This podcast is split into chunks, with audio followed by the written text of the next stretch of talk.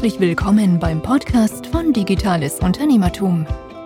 Wir bieten euch Deep Dives zu den unterschiedlichsten Digitalthemen, führen Interviews mit interessanten Unternehmern und Persönlichkeiten und geben euch Orientierung in der digitalen Welt. Begrüßt mit mir euren Gastgeber Thomas Ottersbach. Auf geht's! Ja, schön, dass du dabei bist bei einer neuen Podcast-Episode.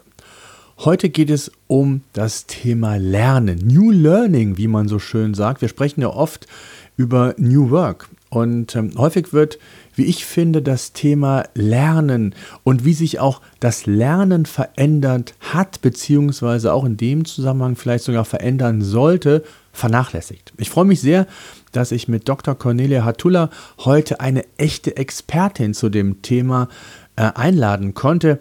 Sie ist New Learning Enthusiastin, wie sie selber sagt, und das sagt sie mit einer ziemlichen Glaubhaftigkeit. Sie ist Professorin an der Hochschule. Sie lebt das Thema mit ihrem Team. Sie hat einen eigenen Podcast. Was lernst du? Und ich möchte mit ihr heute darüber sprechen, was sie genau unter New Learning versteht, wie man es schafft, ein eigenes Setup, ähm, ein Lernsetup aufzubauen, das sich an den Stärken der jeweiligen Person richtet und nicht auf die Schwächen ausgerichtet ist. Wir sprechen natürlich auch darüber, ähm, wie man im Team agieren kann, beziehungsweise Vor- und Nachteile das hat. Wir sprechen auch darüber, wie künstliche Intelligenz das Lernen verändern kann und äh, vieles, vieles mehr. Und wenn ihr erfahren wollt, welches Lernprojekt die Cornelia selbst verfolgt, welche Tools sie dafür einsetzt, dann bleibt auf jeden Fall bis zum Schluss dabei. Es lohnt sich. Viel Spaß. Bevor es mit dem Podcast weitergeht, möchte ich dir unseren heutigen Partner vorstellen.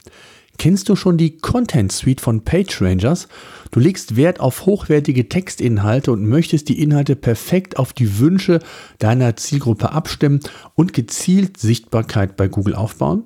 Mit der Content Suite kannst du nahezu den gesamten Workflow der Textproduktion abbilden. Angefangen von der Keyword-Recherche über die Themenfindung bis hin zu diversen Analysen, die du auf Knopfdruck umsetzen und in die Texterstellung direkt einfließen lassen kannst. Auch die Erfolgsmessung kannst du direkt in der Content Suite umsetzen.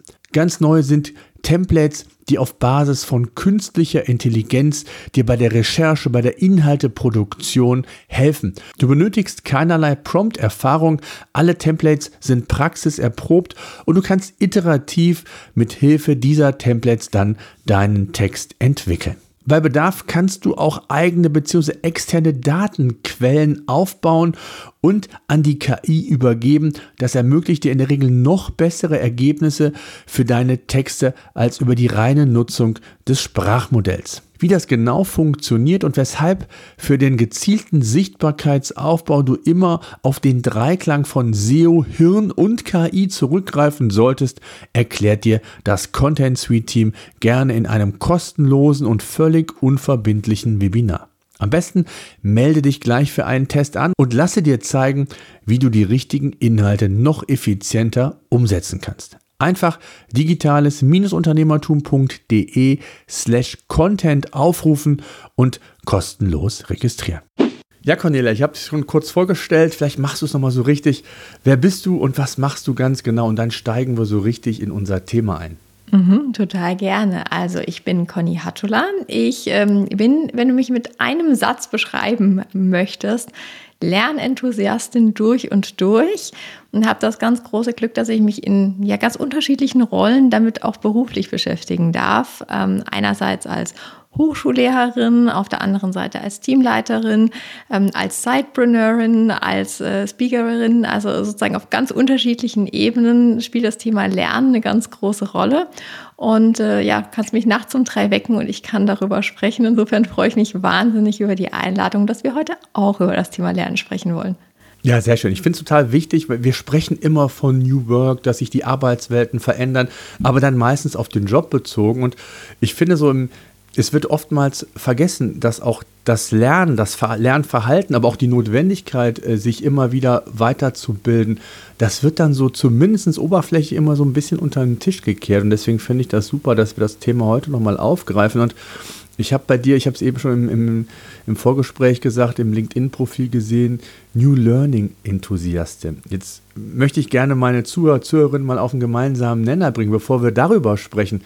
Was ist denn so das traditionelle Lernverständnis, wenn man das nochmal so ein bisschen zusammenfasst für dich? Mhm.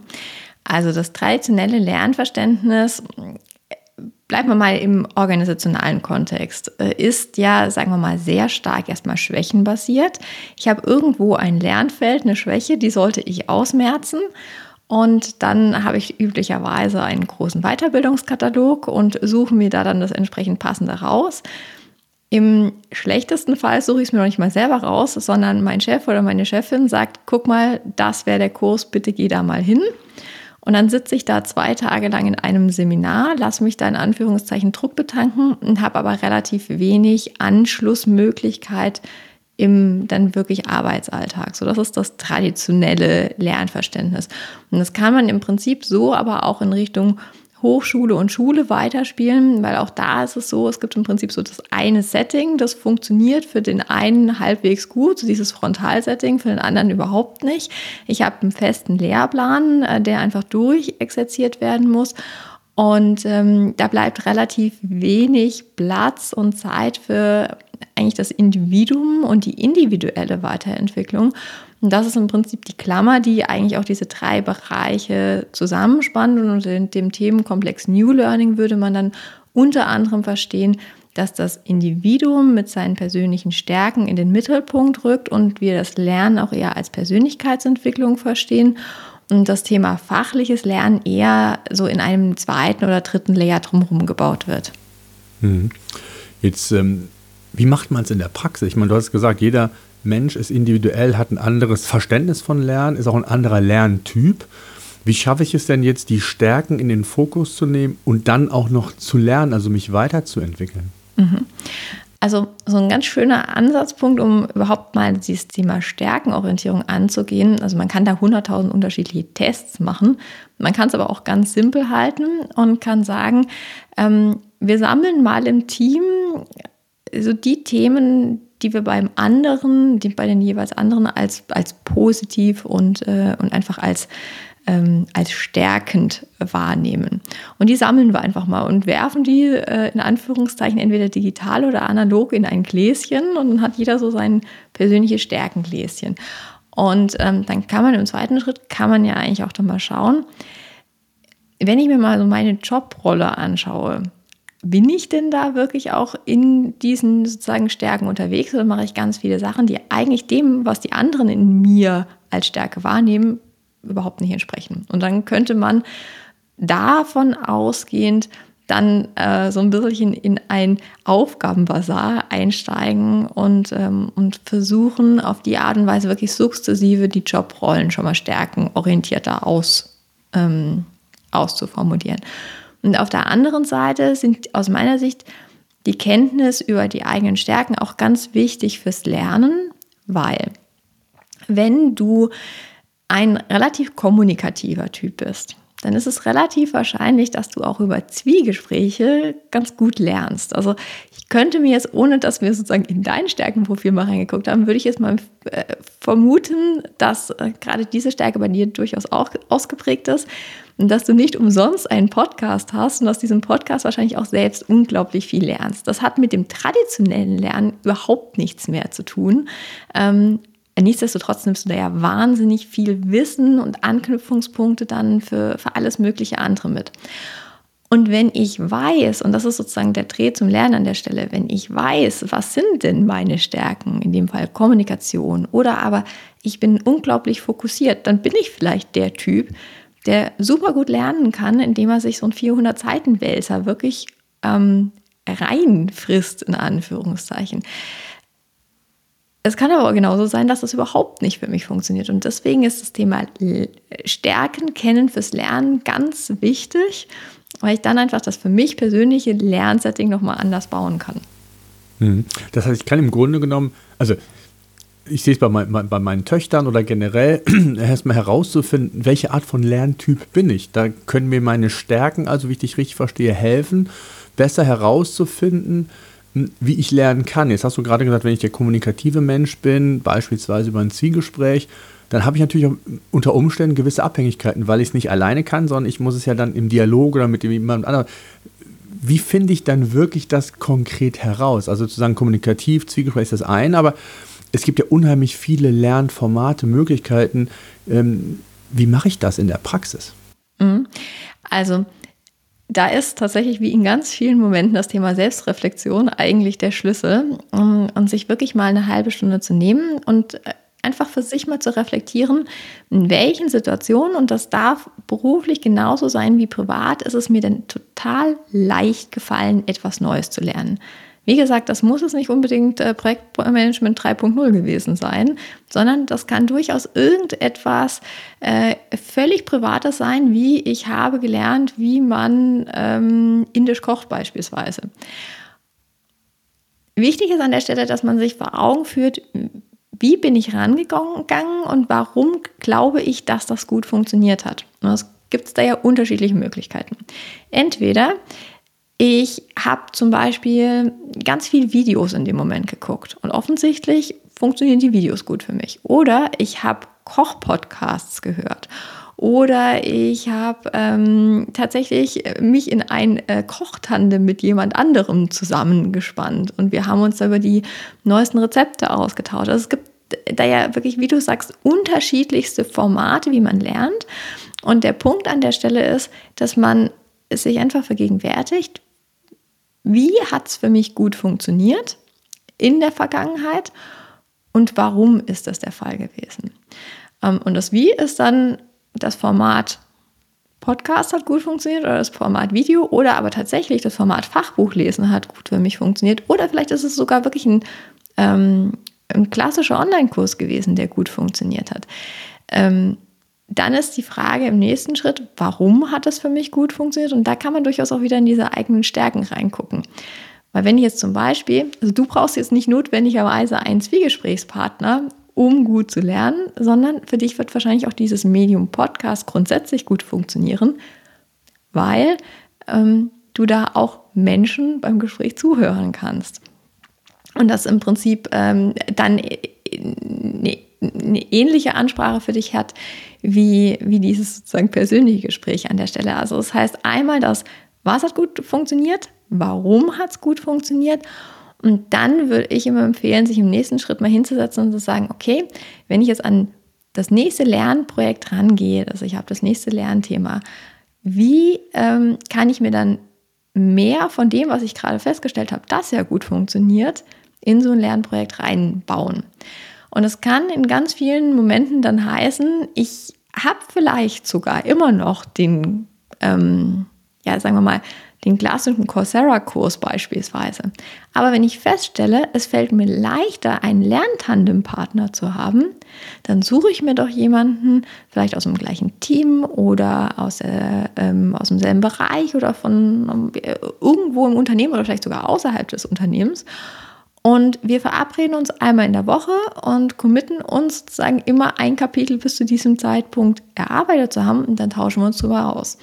Ähm, das wäre sozusagen meine Empfehlung, da sehr stark in die Selbstreflexion zu gehen und, äh, und zu schauen, was hat in der Vergangenheit gut funktioniert und wie kann ich mir das so bauen, ähm, dass ich einfach mehr von dem, was gut funktioniert hat, auch ähm, in der Zukunft habe. Mhm. Wie viele Lernformate gibt es denn oder sind, äh, haben sich bewährt? Kann man das überhaupt sagen? Oder ist ja in Anführungszeichen der Kreativität da gar keine Grenzen gesetzt? Weil du sagst, es ist Podcast, es gibt ja verschiedene Formate, es gibt verschiedene ähm, ja auch Plattformen oder Quellen, wo ich mir das Wissen quasi aneignen kann. Gibt es da bestimmte Lernformate, auf das man das beschränken kann? Ähm, also ich würde sagen, wenn man mal nur in Kategorien denkt, mit Sicherheit, äh, dann gibt es im Prinzip den, äh, das klassische Präsenzseminar.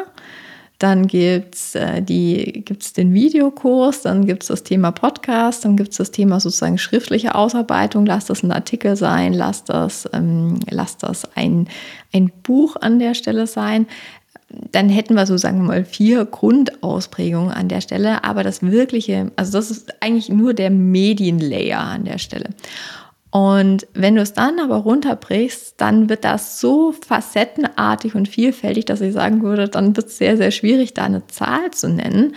Ähm, und wichtig ist an der Stelle auch, dass nicht in jeder Phase alles gleichermaßen gut funktioniert, sondern also zum Beispiel, wenn ich nur mal mich als Beispiel nehme, wenn ich in ein neues Thema einsteige, dann suche ich mir tatsächlich immer so zwei, drei Podcast-Folgen, um einfach mal ein Gefühl fürs Thema zu bekommen. Und wenn ich das habe, dann ist meistens ja so, dass die ein oder andere Quelle da schon drin genannt wird und man von da aus dann stärker einsteigen kann, sagen kann, okay, da wird jetzt ein Buch empfohlen, da wird ein Videokurs empfohlen, da wird XYZ empfohlen, dann kann ich mal da sozusagen reingehen. Oder aber ich habe dann so ein Grundgefühl, auch wo möchte ich jetzt mehr eintauchen und kann dann gezielter auf eine, auf eine Recherchereise sozusagen mich begeben. Also das heißt, wenn man in ein Thema reingeht, sind es im Zweifelsfall andere Medien, die besser funktionieren, als wenn man dann wirklich, sagen wir mal, tief reinbohren sich möchte oder aber wenn man dann in, in, in die Anwendung geht. Also klassisch Einstieg bei mir ist Podcast, dann versuche ich mir danach zwei, drei gute Artikel oder vielleicht sogar ein Fachbuch sozusagen anzueignen. Und ähm, wenn ich dann wirklich ins richtige Anwenden gehe, dann suche ich mir ganz viele YouTube-Videos ähm, und äh, bin da sehr stark so im ähm, Learning by Doing in so ganz kleinen Mini-Steps, weil man die Videos dann immer ja so schön anhalten kann. Ähm, das äh, heißt, je nachdem, wo ich gerade stehe, ist es auch wieder ein anderes Medium. Das heißt ja im Grunde, es gibt nicht so dieses klassische Setup, wenn man so will, dass es immer der gleiche Prozess ist, sondern man muss das schon sehr individuell sehen. Hängt natürlich auch ein bisschen vom Angebot ab. Ne? Also wo ist die Qualität, um das Wissen aufzusaugen, vorhanden? Es gibt nicht für alle Themen vielleicht einen Podcast oder ein YouTube-Video oder was auch immer, einen Online-Kurs. Davon ist es sehr abhängig und deswegen ist es, glaube ich, auch so wichtig, was du meintest, dass man sehr individuell erstmal von seinen Stärken ausgeht, zu sagen, das ist so mein, das sind so meine Basics, mein Fundament. Und jetzt muss ich gucken, dass ich dann mit meinen Möglichkeiten ähm, mir das aneigne und so, schnell, so effizient wie möglich aneigne, ähm, ja, in Bezug auf die vorhandenen, ich sag mal, Ressourcen. Ne? Mhm. Genau. Weil am Ende des Tages ist es ja so, das ganze Thema Lernen und Weiterentwickeln ist ja tatsächlich eigentlich eine der Zukunftsskills. Und wenn wir uns jetzt allein mal anschauen, äh, jetzt sind wir in, im, im Herbst 2023, was allein das ganze Thema KI im letzten Dreivierteljahr, was da alles passiert ist. Und was wir auch glauben, was weiter passieren wird und in welchem, ja, in, in einfach in welcher Geschwindigkeit. Das heißt, es bleibt mir doch eigentlich überhaupt nichts anderes übrig, als mich wirklich auch mit solchen Themen sehr intensiv auseinanderzusetzen. Und es ist einfach einfacher und am Ende des Tages energiespendender, wenn ich das auf eine Art und Weise mache, die mir einfach als Person liegt. Weil, vielleicht mal an der Stelle einen Schritt zurück, ich glaube, die Situation Schule und im Zweifelsfall auch im Studium, die kennen wir alle gut, dass man sich halt in Gottes Namen ein Thema reingepresst hat, weil man es musste und aber am Ende des Tages Gott froh war, dass man es wieder vergessen durfte, dass man so ein bisschen nach der Klausur, nach der Prüfung die, die Legitimität hatte, zu sagen, komm, äh, Leitsordner in den, äh, in den Schrank und, und gut ist an der Stelle. Und ganz ehrlich, mir ging das tatsächlich auch so, dass ich nach dem Studium so froh war, dass das Thema erstmal vorbei war und mich tatsächlich erst, als ich angefangen habe, mich beruflich mit dem Thema zu beschäftigen, auch wie gute Didaktik funktioniert, und mir in dem Zug auch Gedanken darüber gemacht habe, wie, wie lerne ich eigentlich wirklich gut, erst seitdem macht es wirklich Spaß. Hm, ja, aber jetzt ist ja noch so einen wichtigen Punkt angesprochen. Ich, ich weiß selber aus dem Studium, genau wie du gesagt hast, ähm, wenn wir alle mal ehrlich sind, wie viel wissen wir noch vom Studium? Ich glaube, da ging es viel mehr darum, das Anwenden, wie und, und bestimmte Methodiken vielleicht äh, mitzunehmen. Aber mhm. Hm, jetzt ist ja die Frage, Lernen ist ja nicht gleich Lernen. Und mhm. zu sagen, ich habe jetzt mal ein Lernformat für mich entdeckt, bedeutet ja nicht, dass ich das auch langfristig oder nachhaltig ähm, richtig gut lerne. Wie kann ich das gewährleisten und wie kann ich darauf Einfluss nehmen, dass das auch wirklich dann ja, zukünftig abrufbar ist und nicht genau wie du gesagt hast, irgendwann vielleicht auch in der digitalen Schublade landet? Kurze Unterbrechung in eigener Sache. Es geht gleich sofort weiter mit dem Podcast. Ich würde gerne mehr mit dir in Interaktion treten und in den Austausch gehen. Wenn du beispielsweise Fragen zu dem heutigen Podcast-Thema hast oder deine Meinung mit mir teilen möchtest, dann mach es doch ganz schnell und unkompliziert und sende mir eine Sprachnachricht. Egal ob von unterwegs, direkt mit dem Smartphone, Tablet oder auch vom Rechner aus, einfach die Seite digitales-unternehmertum.de slash Feedback aufrufen und du kannst dann bis zu fünf Minuten deine Sprachmessage aufnehmen und direkt an mich versenden. Ansonsten noch immer gerne per E-Mail unter podcast.digitalesunternehmertum.de oder via LinkedIn. So, jetzt geht's aber weiter mit dem Podcast. Weiterhin viel Spaß. Meine Antwort wäre darauf, dass man nicht auf Vorrat lernt. Das funktioniert nämlich überhaupt nicht, sondern dass man tatsächlich eigentlich in dem Moment, in dem man wirklich das Thema hat, sich damit auseinandersetzt. Und da kann man aus meiner Sicht so zwei unterschiedliche Ansätze ans Lernen ranzugehen unterscheiden. Das eine, ich nenne das immer ganz gerne die Learnspiration. Und das heißt, du läufst einfach mit einem wachen Blick durch die Welt und, ähm, und schaust sozusagen, was dir, was gerade auf dich trifft und was du spannend findest. Das kann sein, dass du wirklich einfach nur mal einen spannenden Gesprächsschnitzel aus einem Podcast oder einer Serie rausnimmst oder einen spannenden Artikel gelesen hast und der erstmal aber eigentlich überhaupt nichts mit dir macht, in Anführungszeichen, sondern du denkst nur, ah, spannend, interessant und das äh, sozusagen einmal in die mentale Schublade legst.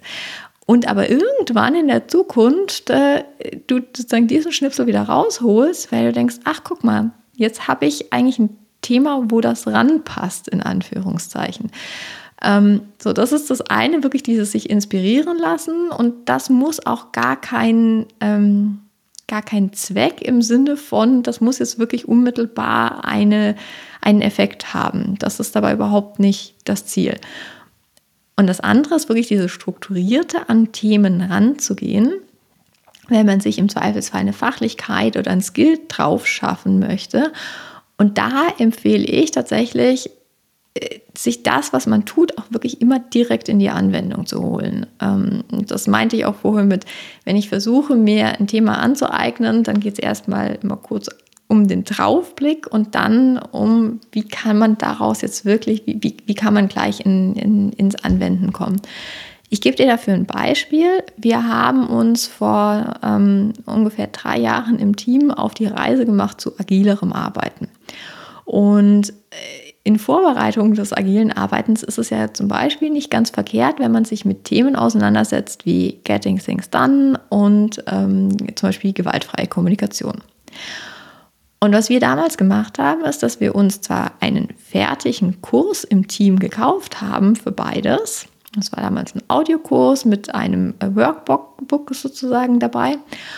Und dann aber gesagt haben, auf der einen Seite, wir schneiden uns diesen kompletten Kurs in sechs Teile, gehen da sozusagen in sechs Wochen durch.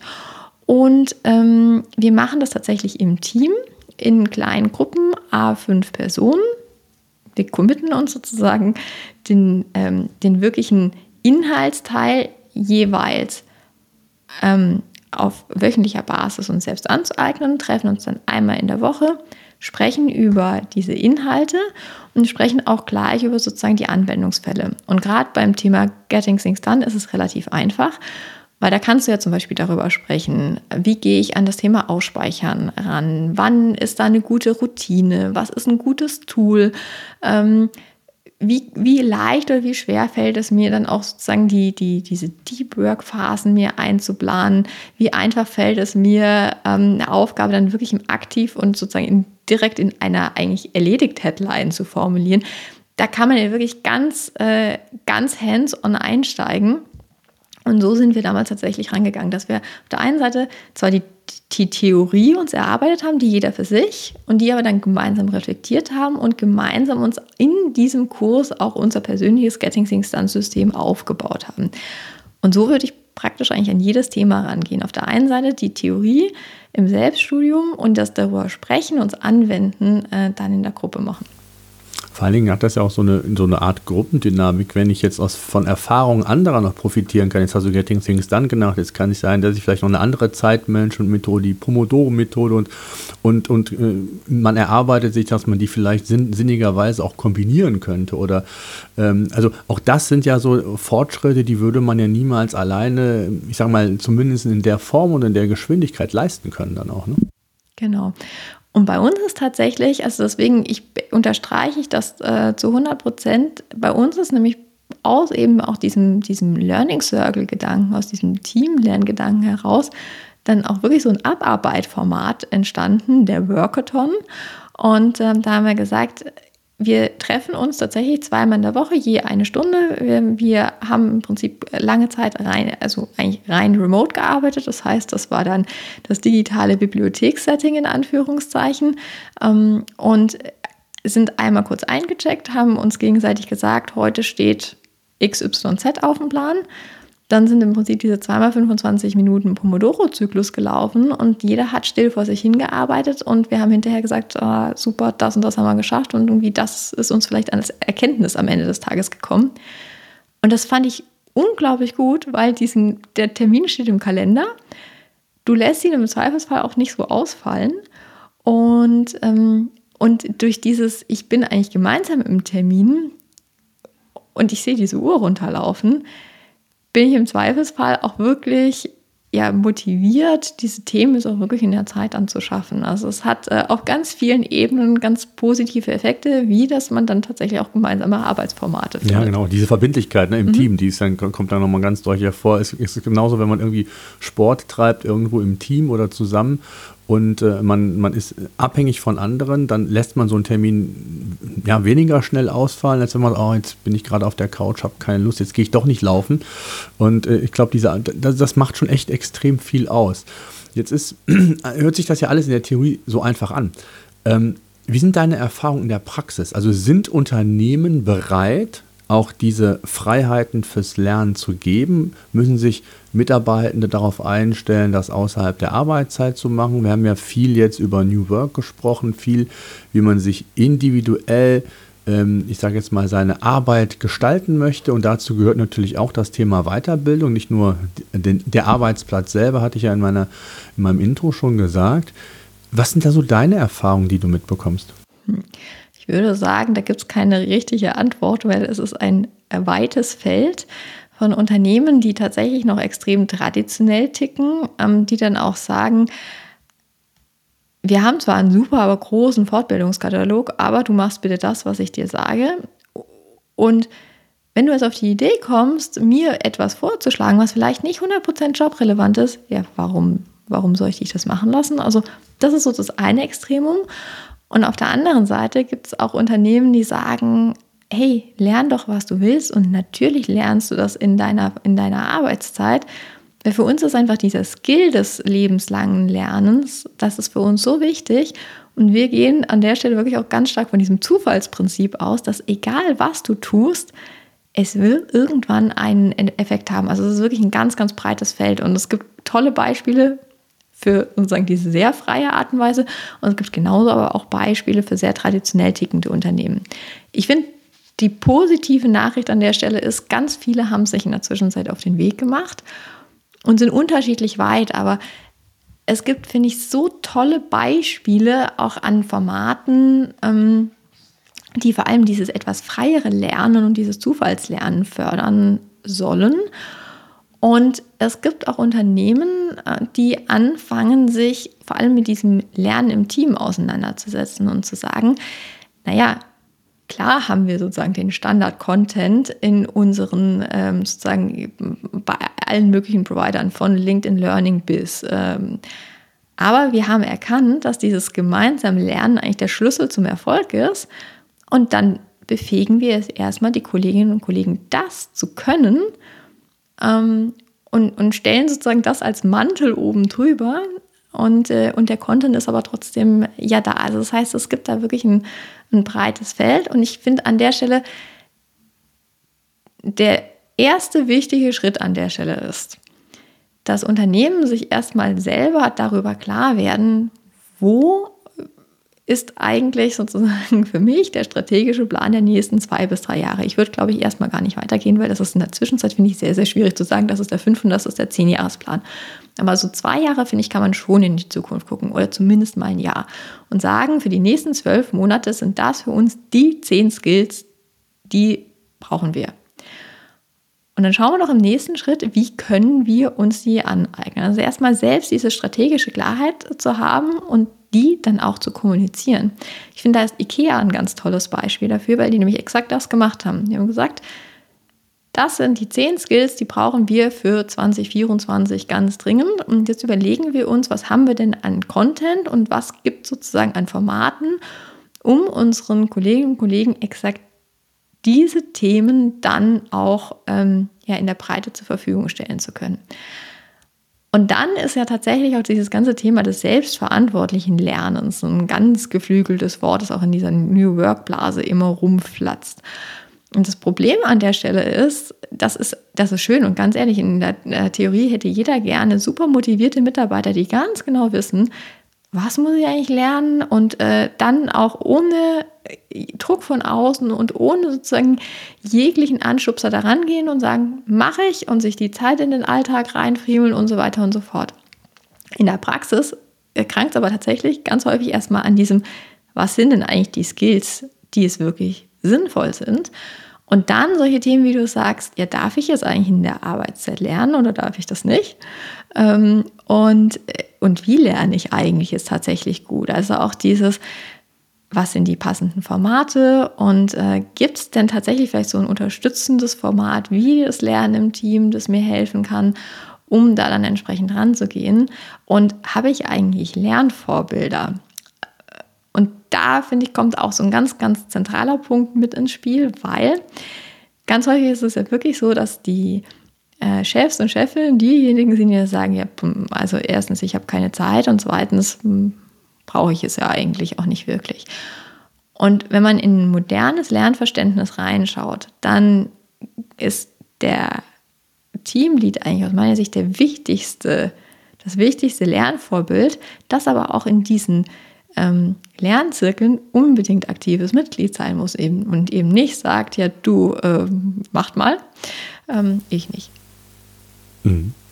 Jetzt ähm, gibt es eigentlich ein, ein optimales Zeitfenster oder Zyklen? Also du hast eben Getting Things Done gesprochen, da ist ja ein Motivator zu sagen, viele Aufgaben möglichst kleinteilig ähm, erstmal aufzugliedern, weil so das Abhaken einen motiviert, man hat was geschafft, man ist weitergekommen und es ist für die nächste Aufgabe, wenn man so will, vielleicht ein Stück weit motivierter, so ist ja die Annahme. Ist es in in, was das Lernen angeht, genauso. Du hast gesagt, ihr habt es eben in, oder ihr habt euren Online-Kurs oder euren Kurs oder euer, euer Projekt, sowas, ähm, in sechs Teile gegliedert, also sechs Wochen. Kann man das sagen? Gibt es da Studienergebnisse, Erfahrungen deinerseits, äh, zu sagen, man, man macht so ein Lernprojekt für ein bestimmtes Zeitfenster? Ähm, also, es gibt Studien und da würde ich mich tatsächlich auch sehr stark auf das ganze Thema des agilen Arbeitens stützen ähm, und auf das sprintbasierte Arbeiten und in dem Fall auf sprintbasierte Lernen. Und das ist ja tatsächlich auch ähm, per Definition so geschnitten, dass du von vornherein sagst, ich gehe da eher auf eine Kapazitäten, ähm, aus einer Kapazitätenperspektive ran. Also das heißt, wie viel Lernen jetzt in dem Moment ist denn im nächsten Sprint, in den nächsten zwei Wochen beispielsweise wirklich realistisch für mich. Das heißt, du kannst es nicht sagen, es sind am Ende des Tages in sechs, zwölf oder 16 Wochen die passende, die passende Zeit. Aber du kannst an der Stelle sagen, ähm, sprintbasiert hilft dir, weil es A extrem kleinteilig ist und weil es sich auch an eine wöchentliche Arbeitsbelastung gut anpasst. Das ist so der eine Punkt. Ähm, aber ganz grundsätzlich ist es so, dass wir versuchen und das für uns einfach auch sich als sehr erfolgreich äh, ähm, herausgestellt hat, in Lernprojekten von sechs bis eigentlich maximal zwölf Wochen zu denken. Hat auf der einen Seite den Vorteil, du kommst tief genug eigentlich ins Thema rein. Und auf der anderen Seite ähm, ist es halt nicht der Riesenberg, der vor dir liegt und, äh, und du siehst da sozusagen nicht drüber. Das heißt, wenn man einen relativ hohen Workload hat, dann macht es vielleicht auch Sinn, exakt dasselbe Thema eher auf zwölf Wochen und noch kleinteiliger zu verteilen. Wenn man sagt, es ist, ähm, wir arbeiten eher saisonal und jetzt gerade ist ein bisschen ruhiger in Anführungszeichen, kann man sich das Thema auch auf sechs Wochen zusammen komprimieren. Also da gibt es keinen richtig oder falsch, sondern es kommt tatsächlich auch eher so ein bisschen aufs, aufs Team an. Ähm, aber ich persönlich würde empfehlen, eigentlich nicht länger als ein Vierteljahr zu denken, weil sonst bekommt das einfach auch direkt so eine wahnsinnige Länge und auch einen ganz großen Abstraktionsgrad, weil dann denkst du dir, naja, gut, okay, irgendwie Ende des Jahres sollte ich fertig werden. Passt schon. Und kommst eher nicht ins Handeln. Ja, absolut. Ähm, gibt es Lernplattformen? Also wir haben ja eben von den unterschiedlichen Lernformaten gesprochen ähm, die du empfehlen kannst? Also wo man wirklich auch sagt, das sind fundierte Wissensplattformen, die man nutzen kann? Oder wie kann man die für sich identifizieren? Es gibt ja relativ viele. Ich sage mal aus Erfahrung weiß ich, die eine ist was besser, die andere ist vielleicht was schlechter von, von der Didaktik, von den inhaltlichen Darstellungen. Hast du da Tipps oder Empfehlungen? Es kommt tatsächlich ganz arg darauf an, für was für ein Thema man sich interessiert. Ähm, ich persönlich finde, dass Masterplan gute Inhalte hat, ähm, die auch sehr edutainig aufgebaut sind, ähm, sehr, sehr videolastig. Ich persönlich mag auch je nach Thema die LinkedIn Learning-Themen eigentlich ganz gerne es gibt, also auch gerade wenn man so ein bisschen in Richtung äh, analytische Themen geht, ist, äh, ist Udemy und Coursera vermutlich nicht schlecht. Aber ich tue mir schwer, da eine generelle Empfehlung zu geben, weil es wirklich ganz arg darauf ankommt, was für ein Thema möchte man sich da gerade aneignen. Und ansonsten gibt es auch viele kleinere Anbieter, die, äh, die ganz tolle Spezialformate machen. Also wir haben beispielsweise damals dieses Getting Things Done Thema ähm, über die neuen Narrative. Die hatten einen Online-Kurs, ähm, also so einen Audiokurs, und äh, den haben wir uns sozusagen damals an, angeschafft ähm, und haben eben Audio plus Workbook äh, an der Stelle gehabt. Also es gibt tatsächlich von bis. Ähm, und da empfehle ich tatsächlich auch immer, je nach Thema, mit dem man sich da gerade auseinandersetzen möchte, im Zweifelsfall einfach auch mal ein bisschen rumzuhorchen. Wer hat denn da gerade vielleicht was gemacht und kann einen ganz bestimmten Kurs besonders empfehlen. Aber ich glaube, so mit den großen Anbietern macht man erstmal selten was falsch. Hm. Jetzt hast du eben ja, oder wir haben eben vom, vom Lernsetup ja auch gesprochen. Mhm. Hast du da noch Praxistipps vielleicht, also für die direkte Umsetzung? Mhm. Du hast es ja eben schon mal geschildert, dass man im Grunde genommen sich ja so eine Art Prozess quasi etabliert, der auf, auf sein persönliches Profil abgestimmt ist auf der einen Seite, mhm. aber gibt es da so besti bestimmte äh, oder einen Werkzeugkasten, wo du sagst, das ist so das Setup und man sollte die und die Schritte beherzigen, um, um dann auch wirklich so einen finalen ähm, Werkzeugkasten für sich äh, zu erhalten, um, um dann auch neue Themen ähm, mit einer gewissen Abkürzung nehmen zu können. Mhm. Also ich empfehle da tatsächlich zwei Formate und zwar sowohl fürs individuelle Lernen als auch fürs Teamlernen oder nicht Formate, sondern so Werkzeuge. Das eine ist ein Tool, das nenne ich den Lernreflektomaten und der macht im Prinzip auf eine strukturierte Art und Weise exakt das, was wir vorhin schon mal anklingen haben lassen mit diesem Reflektiere dich selbst. Das heißt, der führt dich einmal dadurch. Erinnere dich an verschiedene vergangene Lernsettings, welche haben gut funktioniert. Und im zweiten Schritt, warum haben die gut funktioniert? Und dann geht es im nächsten Schritt darum zu schauen, ähm, wenn ich jetzt weiß, was hat gut funktioniert, was nehme ich mir da sozusagen mit in den Alltag? Also das heißt, das Lerntandem beispielsweise oder den Team Learning Circle oder aber vielleicht tatsächlich ähm, hat da etwas funktioniert, was formatunabhängig war, sondern es war vielleicht eher das, ähm, äh, das Setting im Sinne von, naja, ähm, da war eben eine Stunde Zeit in der Woche und da hat jeder zwar still vor sich hingearbeitet, aber das war halt unglaublich äh, produktiv. Also das heißt, das an der Stelle.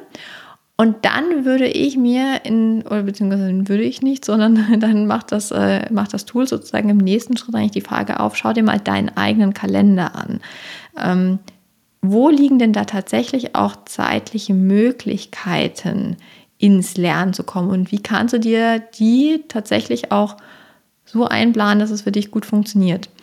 Ähm, ich finde das so ein ganz schönes Beispiel, so dieses, äh, dieser in Anführungszeichen ideale Dienstag. Das heißt, ganz häufig ist ja so, auch beim Lernen, dass man äh, denkt, jetzt habe ich irgendwie verstanden, wie es funktioniert, das mache ich alles anders.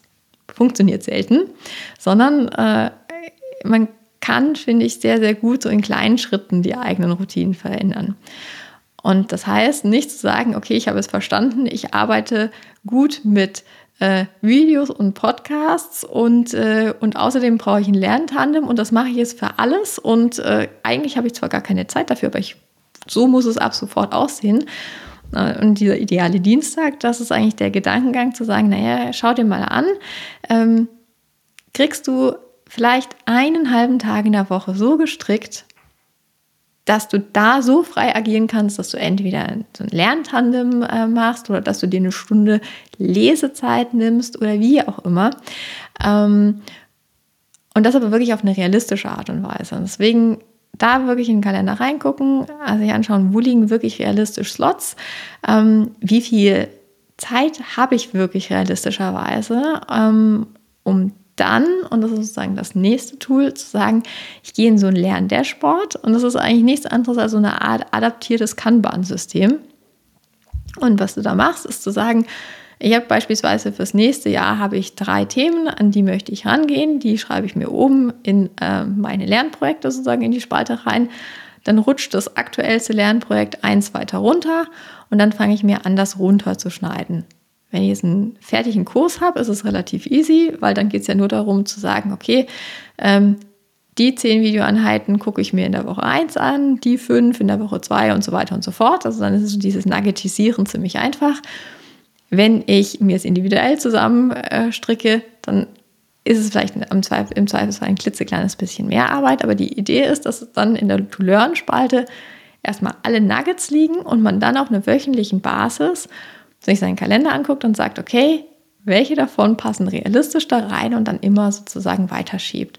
Und ich finde das Tool deswegen ziemlich cool, weil es dir auch die Flexibilität lässt. Zum einen, dass jede Woche anders aussehen darf und zum anderen, ähm, dass da im Zweifelsfall auch einfach nochmal zusätzliche Materialien dazukommen dürfen. Also wenn du sagst, spannender Artikel oder toller Podcast oder wie auch immer, der kann ja einfach auch mit in die To-Learn-Spalte rutschen und geht dann sozusagen weiter.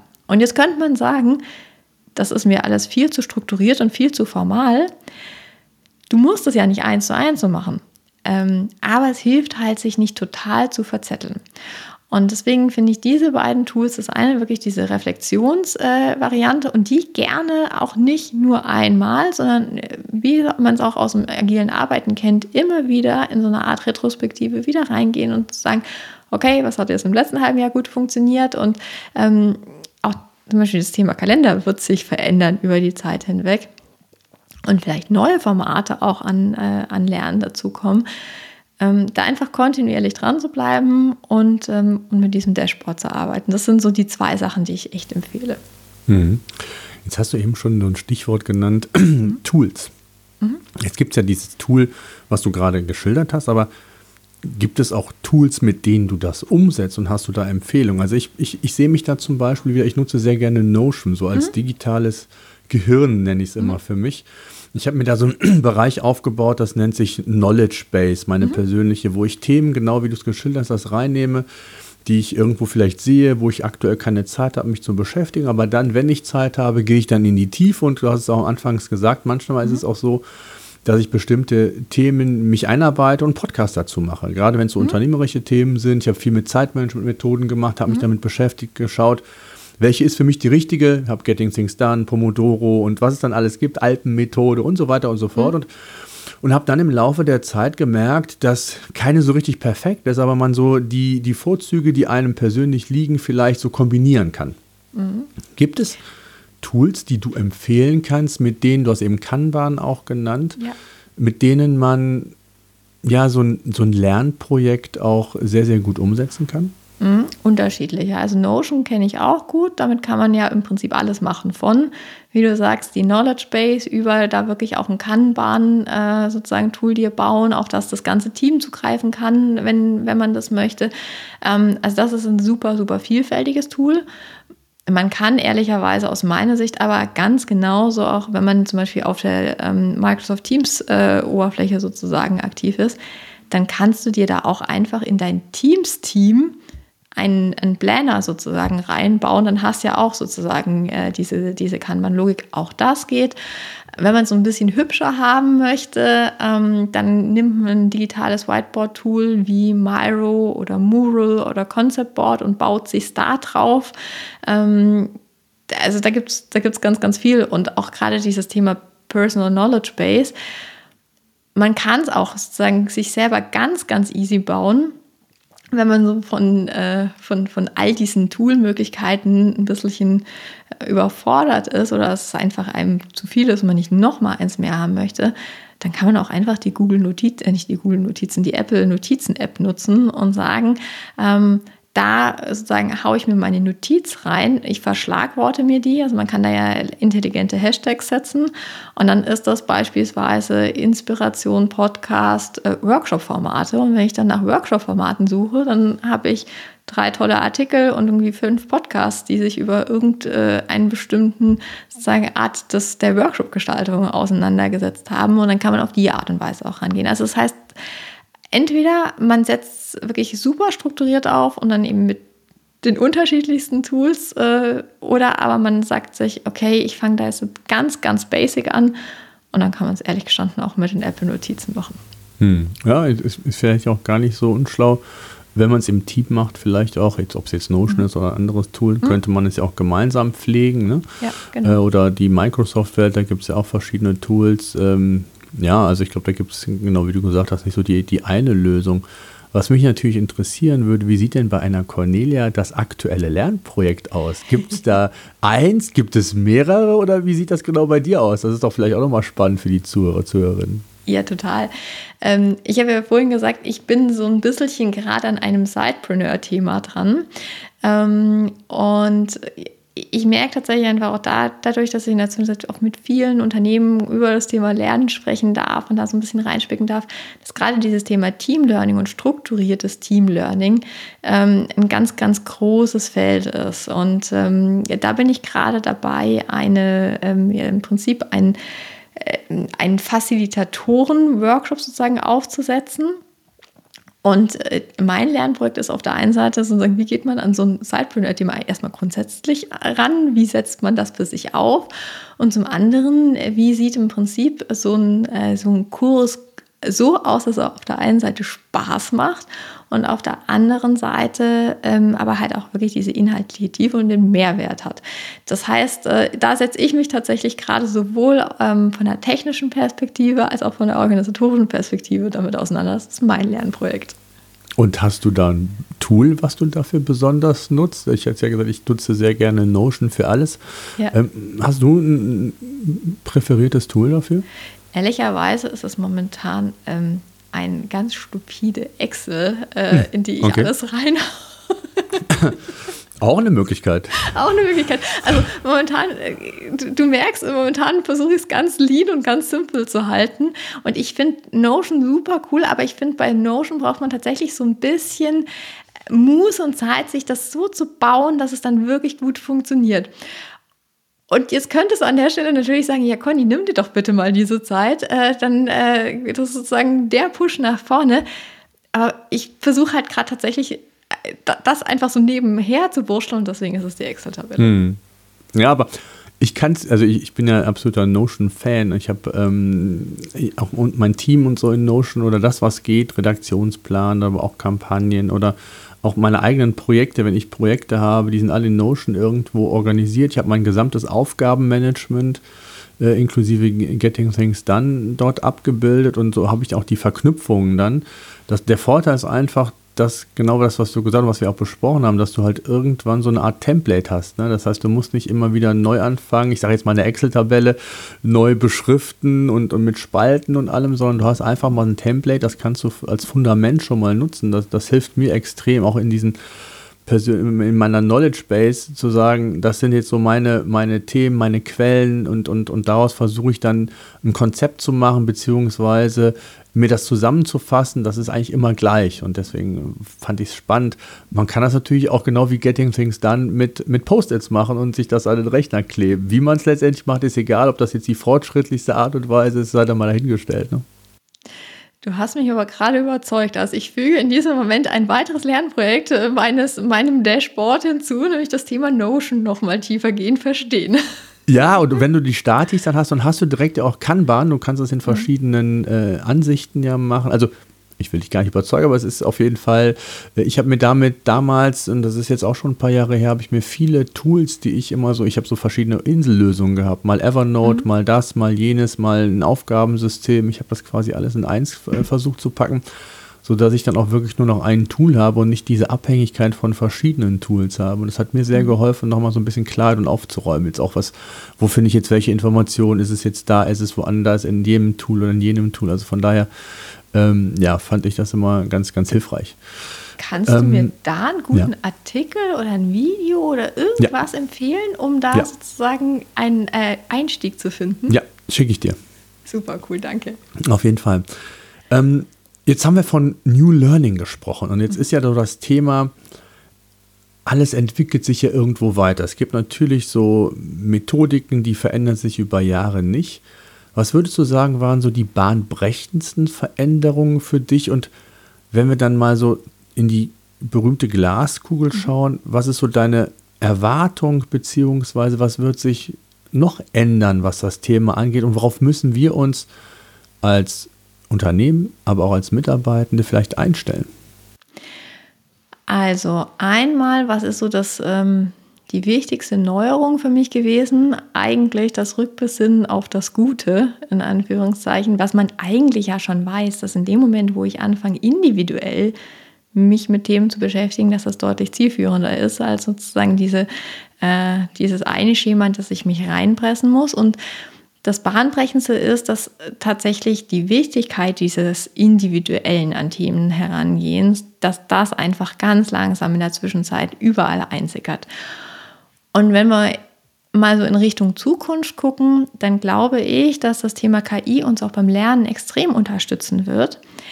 Ich meine tatsächlich gar nicht unbedingt in Form von, finde mir mal die fünf tollsten Quellen zu. Da bin ich tatsächlich nach wie vor relativ vorsichtig mit, weil gerade wenn man zum Beispiel ChatGPT nutzt, ähm, der erfindet ja ganz gerne auch mal was. Wobei ich weiß gar nicht, ob man er oder sie sagt oder es oder wie auch es, immer. Äh, genau. das äh, erfindet ja ganz gerne auch mal Quellen, die es gar nicht gibt. Was aber tatsächlich, finde ich, super funktioniert, ähm, ist dann im Prinzip dieses, dieses Tool, für mich ist es tatsächlich ein Tool, als eine Art agilen Lernhelfer oder Lernfacilitator zu nutzen und zu sagen, pass auf, ich äh, beschäftige mich gerade mit zum Beispiel Thema psychologische Sicherheit. Das ist mein Thema für die nächsten sechs Wochen. Das sind die Quellen, die ich mir dafür sozusagen angucken möchte. Hilf mir bitte als agiler Lerncoach, mir das jetzt in diese nächsten sechs Wochen rein zu, äh, zu strukturieren. Ich habe pro Woche drei Stunden Zeit. Welche Inhalte soll ich mir in welcher Reihenfolge angucken, um da möglichsten Mehrwert draus mitzunehmen? Und dann wird einem nämlich so dieser ganze Friemelquatsch, an dem man normalerweise eigentlich überhaupt keinen Spaß hat, nämlich zu sagen, oh, wo passt das jetzt irgendwie rein, das wird einem dann abgenommen. Und ähm, so in die Zukunft gedacht, wird das mit Sicherheit auch nochmal sehr viel individueller funktionieren, also in Form von, ich habe gesehen, du bist zum Beispiel im Thema Videoschnitt super gut. Wenn du dir jetzt das, das und das noch anguckst, dann wirst du exzellent. Also wirklich ähm, so in dieses Thema Stärken, Verstärken im Sinne von, die KI agiert als dein ganz persönlicher Coach an der Stelle. Das glaube ich, dass das kommen wird. Und momentan ähm, finde ich wirklich den, den spannendsten Anwendungsfall zu sagen, es ist für mich eigentlich der ähm, Strukturierungsunterstützer. Mhm. Ja, spannend. Vor allen Dingen, es könnte ja sogar werden, also ob jetzt ChatGPT jetzt einfach nur mal bildlich gesprochen, ist es ja eigentlich ein Chat-System, mhm. das mit, mit, mit, mit, mit Kunden, Menschen, je nachdem, für was man es dann halt nutzt, auch kommunizieren kann. Und wenn es dann auch noch individuelle Geflogenheiten, du hast eben von Stärken gesprochen, Schwächen mhm. vielleicht sogar berücksichtigen kann und auf, auf Basis dessen dann ja so ein Guide sein kann für mich, ne? zu sagen, jetzt ähm, ich kenne deine Schwächen so nach dem Motto und jetzt mach doch mal jenes und, und schau dir jenes und dieses mal an und, und auch dann ähm, vielleicht sogar die Ergebnisse zu analysieren. Auch das mhm. kann ja KI oder eine künstliche Intelligenz und auch damit kann man, kann man sie ja in Anführungszeichen beauftragen, zu sagen, mhm. analysiere die Ergebnisse und, mhm. und auf, auf Basis dessen kreiere vielleicht auch nochmal ja nicht nur ein neues Setup, sondern auch vielleicht so die eigene Roadmap, oder? Mhm, genau, hm. genau. Also ja. im Prinzip wirklich Total eigentlich spannend, ja. jemand, der dich dir, dir in deiner ganz individuellen ähm, Entwicklung zur Seite steht, mhm. mit also eigentlich. Der Personal Assistant, ne? Ja, ja genau. Und mhm. aber mit einer so umfassenden Information, einfach qua der Analysefähigkeit, die sonst schwer zu erreichen wäre. Mhm. Experimentierst du da schon mit oder kennst du da schon Cases, wo das auch schon in der Tiefe genutzt wird? Also ich weiß, dass große Unternehmen beispielsweise mhm. Auch ähm, KI schon für Assessments nutzen ne? mhm. und, und äh, sogar auch schon ähm, äh, Unternehmen sogar das Erstgespräch in Anführungszeichen dafür verwenden, um einem potenziellen Bewerber, Bewerberin ähm, konkrete Fragen zu stellen und anhand dieser Fragen oder Antworten auszuwerten, ob ein Kandidat geeigneter ist oder weniger geeignet. Also mhm. das wird heute ja zum Teil schon gemacht. Ähm, mhm. hast du da auch schon Erfahrung oder ähm, weißt du, inwieweit das schon sogar umgesetzt und genutzt wird oder vielleicht sogar getestet wird?